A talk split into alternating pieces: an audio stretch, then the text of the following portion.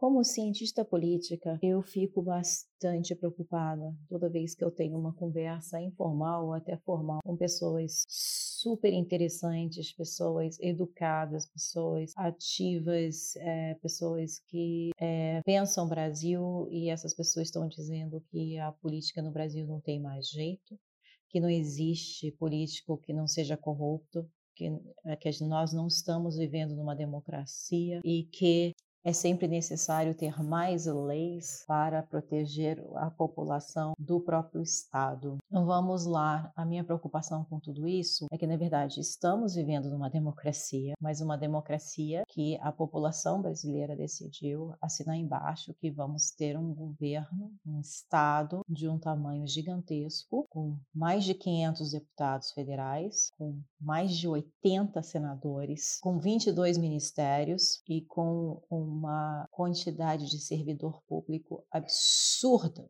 absurdo, com cargos completamente desnecessários que consomem o, os nossos impostos e tributos, e depois vem me dizer que não estamos numa democracia. Estamos numa democracia, o problema é que é um sistema que foi crescendo na quantidade de pessoas que entraram para o sistema, que foram democraticamente eleitos e que a população achou, bom, agora ficou desse tamanho, vamos deixar assim. Não é isso, não é isso. É, é como qualquer clube. Você entra para um clube, você acha que esse clube só deveria ter X números de membros, você está ali pagando a sua mensalidade para estar no clube, e daqui a pouco o clube vira do tamanho da cidade de São Paulo. Aí você se pergunta: peraí, é, qual é a vantagem de estar nesse clube se eu não sou mais ouvido, se meus interesses não, inter não interessam, se quando eu voto parece que nada acontece para melhorar a minha vida? É, para que, entendeu? Se eu não posso jogar tênis quando eu quero, você tem sempre uma lei me barrando para eu poder levar meu filho no parquinho do clube, se eu não tenho mais onde estacionar, se eu me sinto insegura, se eu não tenho mais é, escolinha, preciso sair desse clube. Então, é, está no momento, como sempre, da população, da sociedade brasileira, é que decidir começar a enfrentar a, o sistema político brasileiro.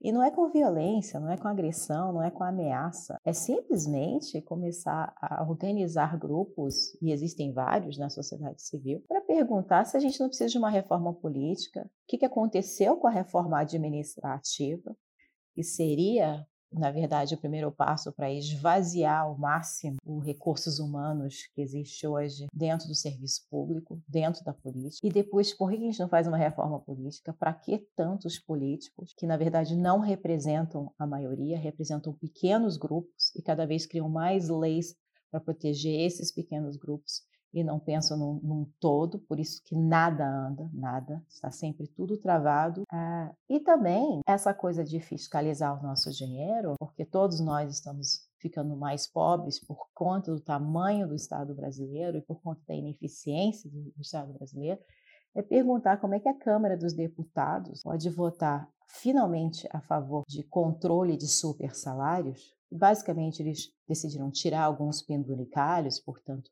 não é que diminuiu o salário de ninguém, mas pelo menos não deixa você ter um salário mais 300 mil benefícios.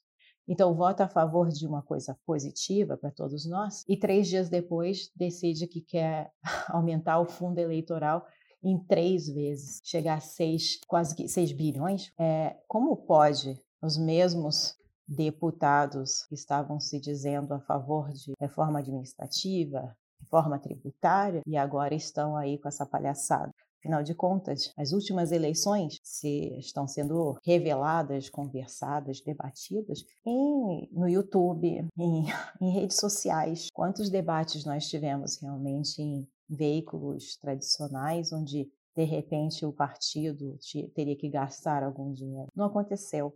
Para onde vai esse dinheiro do fundo eleitoral? Para onde? Se não fica na mão, na verdade, dos controladores, dos líderes de alguns partidos grandes que hoje ocupam o maior espaço na Câmara e no Senado, tipo PT e PSL. Cadê o resto do dinheiro? Para que esse, essa quantia? Vai gastar com o quê? Fazendo o quê? Se todo esse sistema democrático no Brasil está sendo discutido e feito e realizado em redes sociais, que gasto que eles vão ter? É para fazer uma obra de última hora, para mostrar serviço? Mas será que é isso que a sociedade brasileira quer? É uma obra de última hora para tentar mostrar algum serviço? Porque não é o serviço do governo que está fazendo obra, é o setor privado está fazendo obra. Por que, que o Estado fica esperando, pedindo dinheiro nosso, para depois, para eleger um deputado, um senador, joga ali e manda fazer uma estrada desnecessária que não acaba nunca. Vamos repensar que realmente estamos numa democracia, porque a gente elege essas pessoas que estão lá. A pergunta é: precisamos de tantas pessoas? O que, que eles realmente fazem? O que, que eles fazem a favor da maioria? Para onde está indo o nosso dinheiro? É, a, a outra pergunta é: só existe político corrupto? Não. O próprio Instituto Milênio rapidamente conseguiu levantar 10 perfis de pessoas que poderiam ser uma alternativa para 2022 para a presidência do Brasil. Tem muita gente que vai realmente com projetos, com projetos para mudar e facilitar a vida do brasileiro. Mas as pessoas não são vistas porque elas não participam de CPI, porque elas não batem boca em rede social. E elas não estão roubando, então elas não têm vez e não têm voz na imprensa. E a, e a outra questão é que a política não tem jeito, claro que tem. Do mesmo jeito que o Estado ficou deste tamanho, ele tem como diminuir de tamanho, mas a sociedade tem que se responsabilizar por esse erro de ter deixado as coisas chegarem a este ponto.